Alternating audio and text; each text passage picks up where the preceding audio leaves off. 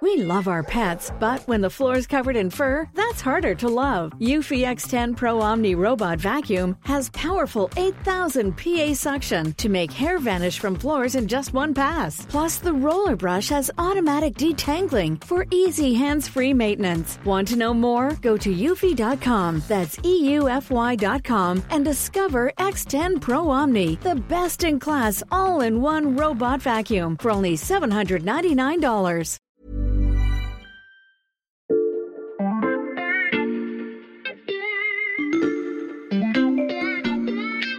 Bonjour, c'est Charlotte Baris. Bienvenue dans La Loupe, le podcast quotidien de l'Express. Allez, venez, on va écouter l'info de plus près. Peut-être que comme moi, chers auditeurs, regardez une série ou un film d'espion fait bouillonner votre imagination. Vous vous demandez quelle est la vie de cet agent secret qui voyage à travers le monde, traite avec les puissants et déstabilise des complots internationaux. Cet espion, est-ce que je l'ai déjà croisé? Peut-être qu'il vit à côté de chez moi ou même que je travaille avec lui. Avoir un collègue agent du KGB, c'est justement ce qui est arrivé aux journalistes de l'Express dans les années 70. Philippe Grimbach, un des directeurs du journal, a profité de sa position et joué de son influence jusqu'à l'Élysée pour le compte de l'URSS. L'affaire est longtemps restée secrète jusqu'à ce qu'un de nos journalistes s'y intéresse. Une enquête digne d'un roman d'espionnage qu'on vous raconte dans cet épisode de La Loupe.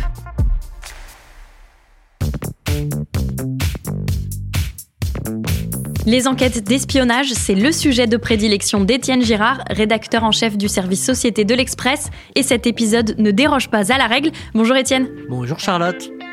On va dans un instant s'intéresser à ton enquête sur ce journaliste espion du KGB, mais pourquoi c'était important pour l'Express de raconter cette histoire qui touche à son image? Bon, c'est évident que c'est un sujet délicat. D'abord, à la rédaction, on s'est tout de suite autorisé à travailler sur le sujet. Il y a d'abord une raison pragmatique. Euh, L'info existe. Un jour ou l'autre, elle peut sortir. Donc autant que ce soit l'Express qui fasse son examen de conscience, qui enquête sur lui-même et publie l'information. Mmh. Par ailleurs, on pense que la vérité doit passer avant toute chose. C'est Jean-Jacques Servan-Schreiber, le fondateur du journal, qui nous l'a appris. C'est lui qui disait il faut dire la vérité telle que nous la voyons. Françoise Giroud ajoutait que le journalisme, ça consiste à lever le voile. Mm. On l'a pris au pied de la lettre et on a plongé à fond dans cette enquête qui touche notre histoire. Étienne, cette affaire, comment tu tombes dessus? Un peu par hasard, euh, je discute avec un, un ami journaliste, euh, et c'est lui qui me raconte qu'il croit avoir entendu parler euh, d'un doctorant qui fait actuellement une thèse sur les services de renseignement. Dans ses recherches, il tombe sur le nom de Philippe Grimbach, journaliste français, notamment ancien directeur de l'Express, décédé en 2003. Philippe Grimbach est présenté comme un agent du KGB recruté en 1946. Mhm. Et ce nom, il serait contenu dans des archives conservées à l'université de Cambridge au Royaume-Uni. Qu'est-ce qu'il y a dans ces archives? En fait, depuis 2014, les documents de Vassili Mitrokhin, archiviste en chef du service secret soviétique entre 1972 et 1982, y sont entreposés. Mhm. En 1992, ce lieutenant-colonel du KGB fait défection au profit du Royaume-Uni. Il emporte avec lui toutes ses archives. Il y a des centaines de milliers de notes sur notamment des opérations secrètes, des centaines de noms d'espions, à tel point que la CIA a qualifié son exfiltration de plus grande opération de contre-espionnage de l'après-guerre. Mhm. En 1999, Mitrokhin publie Le KGB contre l'Ouest. Il est traduit en France aux éditions Fayard. Des dizaines d'espions sont mentionnés. Généralement, seuls leurs noms de code sont écrits. C'est souvent à l'époque pour préserver des enquêtes judiciaires Mhm. en cours. En tout cas, les révélations de Vassili Mitrokhin donnent lieu à de nombreux aveux un peu partout dans le monde. Je te cite deux exemples. Il y a ceux de Robert Lipka, c'est un agent de la NSA américaine. Il y a aussi les aveux de la fonctionnaire britannique Melita Norwood. Elle a été espionne russe pendant 40 ans. Et tu as pu les consulter, ces documents conservés au Royaume-Uni? Pas tout à fait. Ce que j'ai pu consulter, c'est des photos faites de ces documents Mhm. au Royaume-Uni. J'ai rencontré en 2023 le doctorant euh, qui a eu accès. il s'appelle Cyril Gélipter. Il m'a raconté son histoire. Ces documents, ils sont en cyrillique. Ce qu'on a fait à l'Express, c'est qu'on les a donc fait contre-expertiser. Mhm. On les a fait traduire de façon indépendante. On est arrivé à la même double conclusion. D'une part, c'est bien de Philippe Grimbach dont il est question, et d'autre part, ces documents sont bien authentiques. Comment peut-on en être sûr de cette authenticité? En fait, à chaque fois qu'on a voulu expertiser les informations de Mitrokin, l'authenticité a été reconnue. Ça m'a été notamment confirmé par Raymond Hart. Raymond Hart, c'est une légende dans le milieu du contre-espionnage français. Il a été chasseur d'espions soviétiques de 1966 à 1998. Il travaille à la DST, l'ancêtre de la DGSI, où il a fini directeur adjoint. Mmh. Et lui, ce qu'il me dit, c'est que toutes les révélations de Mitrokin, y compris celles qui concernent la France, elles sont vraies, tout simplement parce qu'il a recopié ce qu'il voyait dans les archives du KGB. Et donc lui confirme que Philippe Grimbach, il figurait dans la liste des espions qui a été transmise par le MI6, les services secrets britanniques, sur la base des documents de Mitrokin mhm. à la DST au milieu des années 90. Philippe Grimbach apparaît probablement comme un des plus grands espions soviétiques de la Ve République. Et est-ce que Philippe Grimbach lui-même a déjà été interrogé sur son passé? Oui, par un homme, c'est ce que j'ai découvert au cours de l'enquête. Le journaliste Thierry Volton, spécialiste du renseignement soviétique, lui avait justement eu accès à la liste des espions français transmise par le MI6 à la DST. Mhm. Au début des années 2000, il prépare un livre sur ses transfuges et demande naturellement à voir Grimbach, dont il a découvert le nom. Grimbach s'inquiète. Au bout du troisième rendez-vous, il lui dit Si vous publiez, je vous poursuivrai. Parce que Thierry Volton n'avait pas à l'époque en sa possession les documents, il les avait simplement vus, l'ouvrage n'a pas été publié. Mmh. en plus, moi, je suis entré en contact avec la famille de Philippe Grimbach et sa veuve, quelques heures avant le bouclage de l'article, m'a fait ce qu'on peut appeler des aveux écrits. Elle m'a expliqué que oui, Philippe Grimbach, en 2000, après la visite de Thierry Volton, lui avait confirmé avoir été un agent du KGB. L'intérêt de l'enquête est donc clair. Il est temps désormais de s'intéresser au parcours du plus grand espion de la Ve République, de la résistance française au couloir de l'Élysée.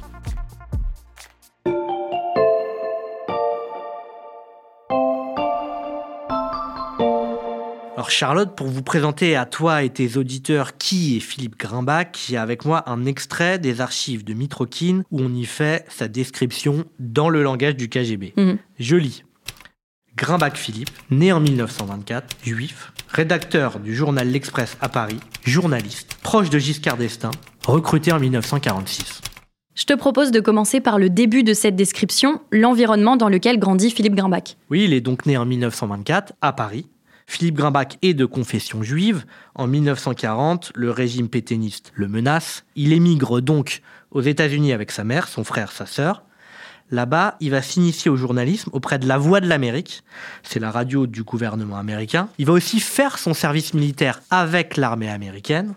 En 1943, il rejoint l'armée de la résistance à Alger, Juste après la guerre, Philippe Grimbach est décrit comme politiquement très proche du Parti communiste. Et ensuite, comment est-ce qu'il devient journaliste? En 1945, juste après la guerre, il va travailler quelques mois au ministère de l'Information. Ça lui plaît pas, l'esprit d'épuration de l'époque lui déplaît profondément. Mhm. Alors il va travailler, il va s'initier au journalisme au sein d'une petite revue marxiste, ça s'appelle Volonté de ceux de la résistance. Puis en 1946, il est embauché à l'agence France Presse, l'AFP. Il n'y reste que deux ans. Il démissionne et rejoint alors Libération, qui est à l'époque un journal dirigé par Emmanuel Dastier de la Vigerie, député apparenté communiste.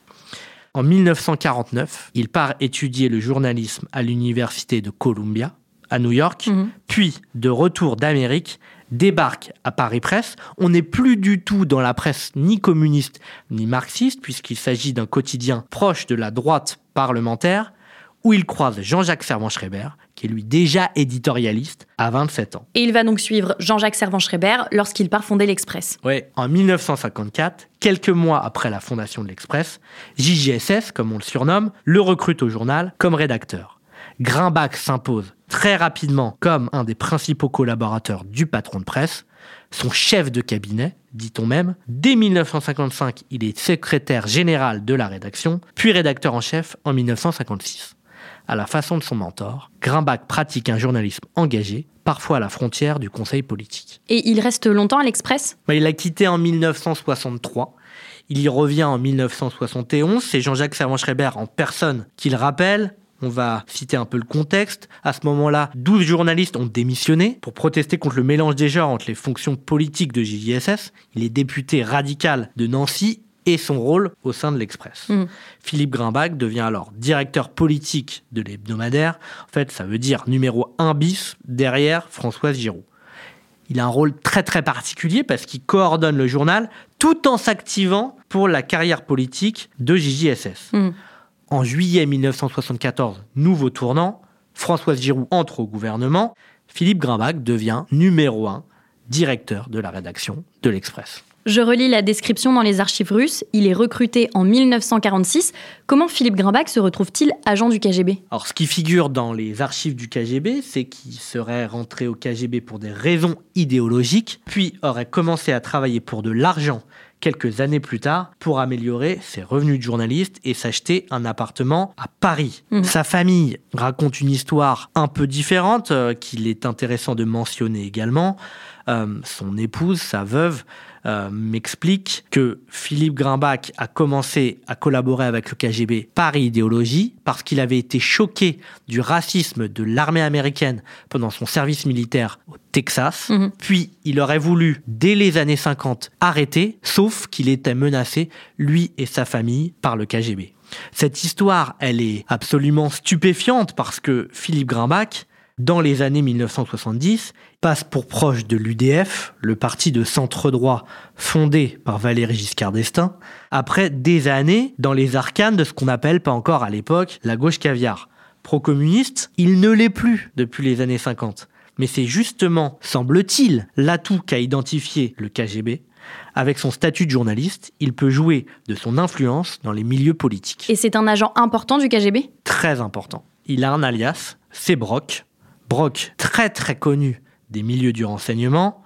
Je cite ce qu'en dit Mick Trokin dans son ouvrage pour le KGB, l'un des agents les plus anciens et les plus appréciés du KGB en France. Mhm. Avec les infos qu'on a, on comprend clairement que Grimbach Brock était une pièce maîtresse de Moscou à Paris.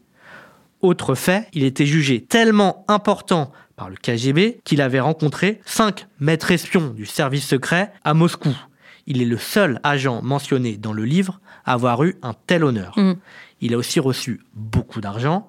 Par exemple, entre 1976 et 1978, ce sont les seules années pour lesquelles Mitrokin a le relevé, il a reçu environ 400 000 francs, c'est-à-dire à peu près 250 000 euros en tenant compte de l'inflation du coût de la vie calculé par l'INSEE. Mm. Autre élément important, 1973, 1974, 1975, le KGB offre des étrennes, c'est une prime exceptionnelle en fait, à ses 13 meilleurs agents en France. Mhm.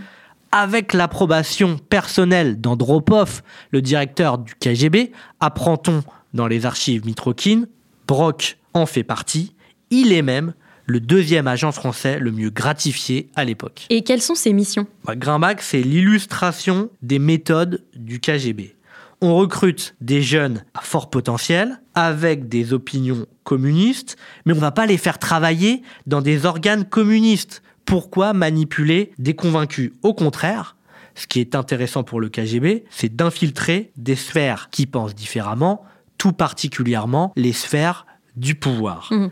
Il est donc écrit dans la description de Brock qu'il a de bonnes relations personnelles avec Edgar Faure, qui fut président de l'Assemblée nationale, avec François Mitterrand, qui fut président de la République, avec le ministre des Affaires étrangères de Pompidou, Schumann, avec Gaston Defer et avec évidemment Jean-Jacques Servan-Schreiber. Il est question de renseignements, d'informations, de missions et d'actions effectuées par Philippe Grimbach. Il n'y a rien d'extrêmement précis, sauf une mission très détaillée. Et en quoi elle consiste? Alors, elle est stupéfiante, on la croirait tirée d'un roman d'espionnage. Mhm. On est pendant la campagne présidentielle de 1974.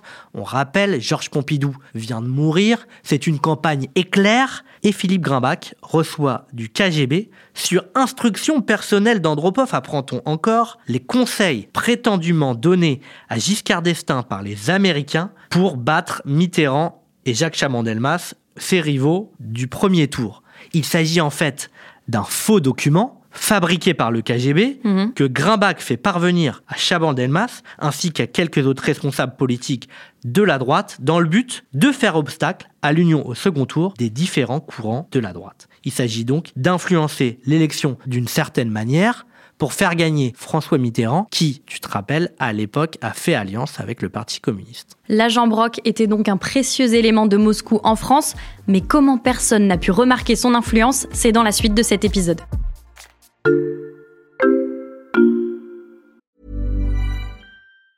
Hey, I'm Ryan Reynolds. Recently, I asked Mint Mobile's legal team if big wireless companies are allowed to raise prices due to inflation. They said yes. And then when I asked if raising prices technically violates those onerous two year contracts, they said, What the f are you talking about, you insane Hollywood ass?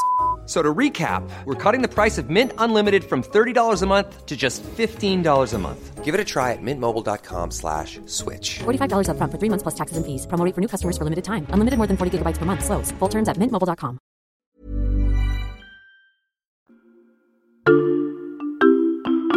Étienne, tu as évoqué l'influence politique dans les missions de l'agent Brock, mais j'imagine qu'avec sa position, il pouvait aussi influencer les informations. C'est forcément une chose à laquelle on pense, c'est une question légitime. Alors, a priori, la réponse serait plutôt non. Il n'y a aucune opération à ce sujet qui est mentionnée dans les archives. Alors, on ne parle pas de l'Express comme organe utilisé pour la désinformation. Et Raymond Hart, l'ancien directeur adjoint de la DST, m'a donné son analyse à ce sujet. Lui pense que Philippe Grimbach n'a jamais été un agent de désinformation journalistique. Pourquoi? Parce qu'au KGB, les rôles étaient bien répartis. Il y avait d'un côté les agents qui faisaient de la désinformation, et ils faisaient que ça, mais Philippe Grimbach, lui, il pouvait faire beaucoup plus que ça. Ce qu'il était capable de faire, c'était de prendre du renseignement politique au plus haut niveau et tout répéter au KGB et même, on l'a vu, dans des cas extrêmes, essayer de désinformer directement les responsables politiques sans passer par les journaux. D'ailleurs, quand on regarde les pages de l'Express de ces années-là, on est très loin de la complaisance à l'égard du régime soviétique. Tu as des exemples de ça? Bah, en janvier 1976, l'Express consacre par exemple un numéro spécial à La tentation totalitaire. C'est un essai de Jean-François Revel, qui est un des dirigeants de l'Express, dans lequel l'intellectuel s'inquiète de la préférence d'une certaine gauche occidentale pour les régimes autoritaires, pour peu qu'ils soient anticapitalistes.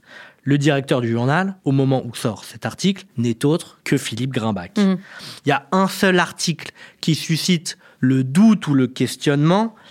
On est en août 1960. Philippe Grimbach a proposé à son ami très proche, François Sagan, ce sera même son témoin de mariage, de l'envoyer en reportage à Cuba pour l'anniversaire de la révolution de Fidel Castro. L'écrivaine en revient avec deux articles, typiquement à la façon Sagan. Ils sont drôles, piquants, critiques, mais pas excessivement. Et pourquoi c'est uniquement l'aspect politique de Grimbach qui intéressait le KGB Bah, ce qu'il faut comprendre, c'est que depuis les années 50, l'Express est un journal engagé, de haute qualité, dans lequel les dirigeants ont des liens resserrés avec le monde politique. En 1959, François Mitterrand est en proie à ce qu'on appelait l'affaire du faux attentat de l'Observatoire. C'est une manip politique qu'il met en très fâcheuse posture.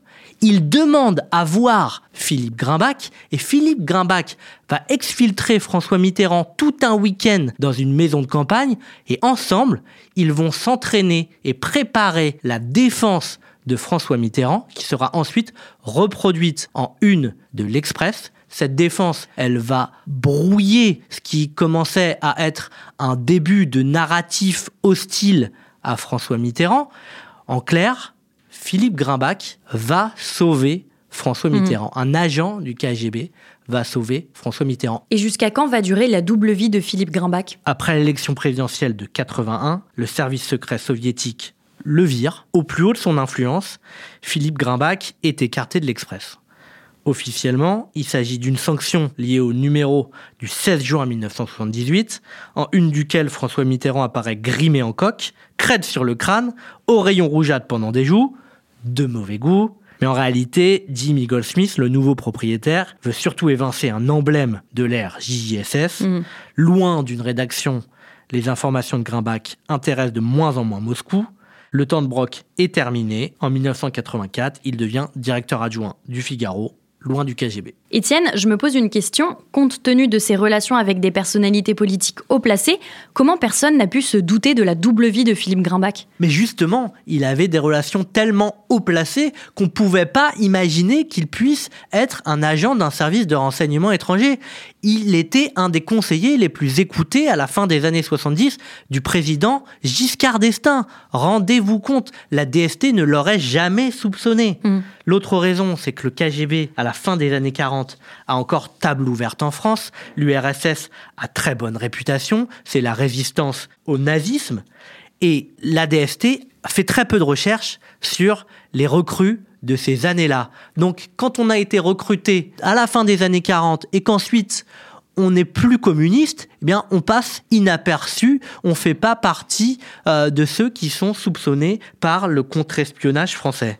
Et puis ensuite, dans les années 90, l'URSS n'existe plus, la Russie est ruinée, c'est Mhm. plus du tout la même menace, les faits sont prescrits et le renseignement français a d'autres priorités. Cette enquête, Étienne, elle nous permet en plus de mieux comprendre les méthodes du KGB durant la guerre froide. Ouais, et cette pénétration soviétique dans les sphères du pouvoir durant la guerre froide doit, me semble-t-il, en permanence nous appeler à un devoir de vigilance.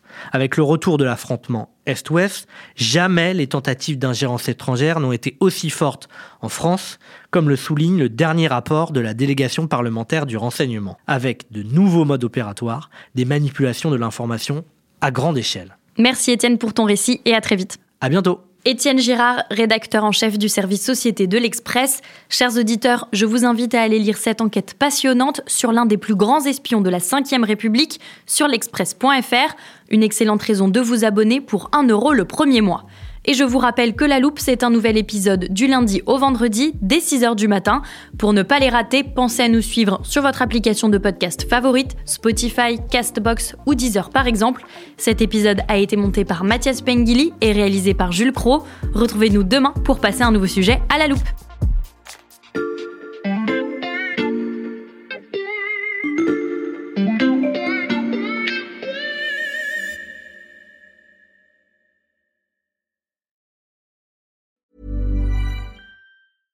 Waiting on a mm. tax return? Hopefully, it ends up in your hands. Fraudulent tax returns due to identity theft increased by 30% in 2023. If you're in a bind this tax season, LifeLock can help.